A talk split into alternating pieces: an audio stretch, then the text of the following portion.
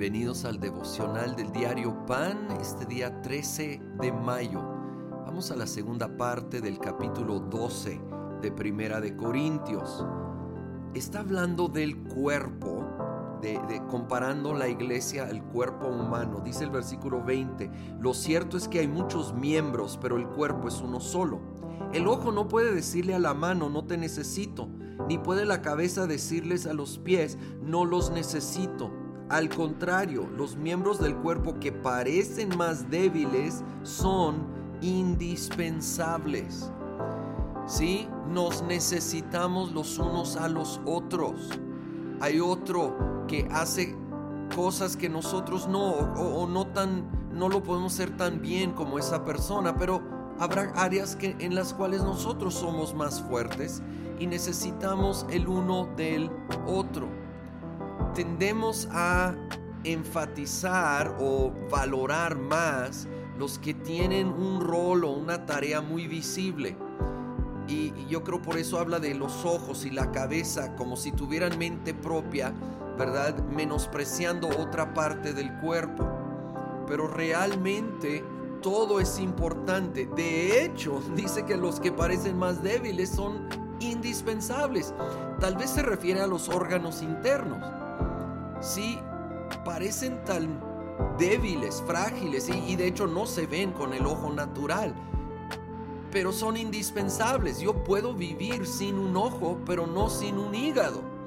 Entonces, no nos basemos en criterios humanos y solo lo que parece ser más importante ante opinión natural humana sino reconocer que todos somos importantes y que muchas veces las tareas menos visibles son aún más indispensables. Qué importante es esto. Versículo 25 continúa, a fin de que no haya división en el cuerpo, sino que sus miembros se preocupen por igual unos por otros. Si uno de los miembros sufre, los demás comparten su sufrimiento.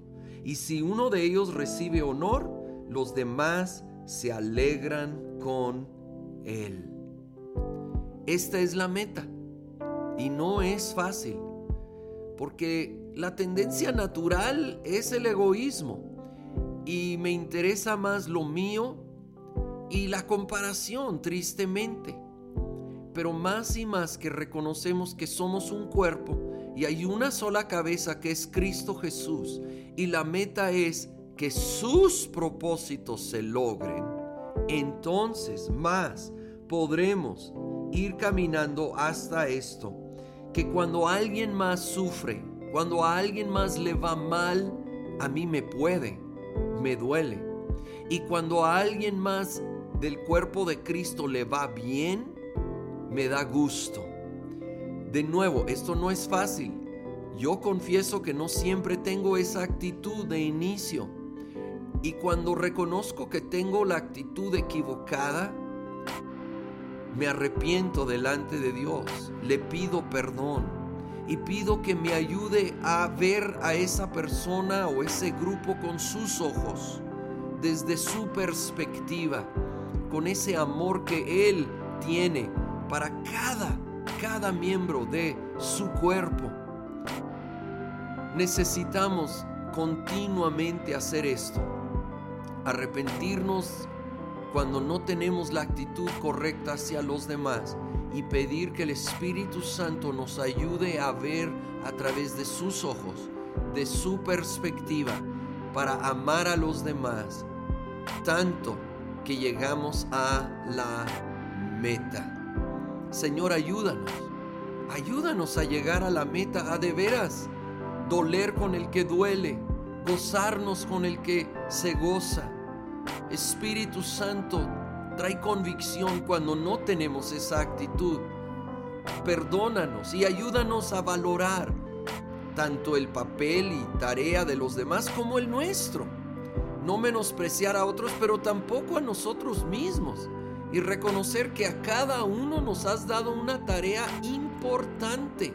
Todos en conjunto logramos los propósitos del cuerpo entero. En conjunto avanzamos hacia lo que la cabeza Cristo Jesús desea para nosotros. Y lo pedimos todo en el nombre de Cristo Jesús. Amén.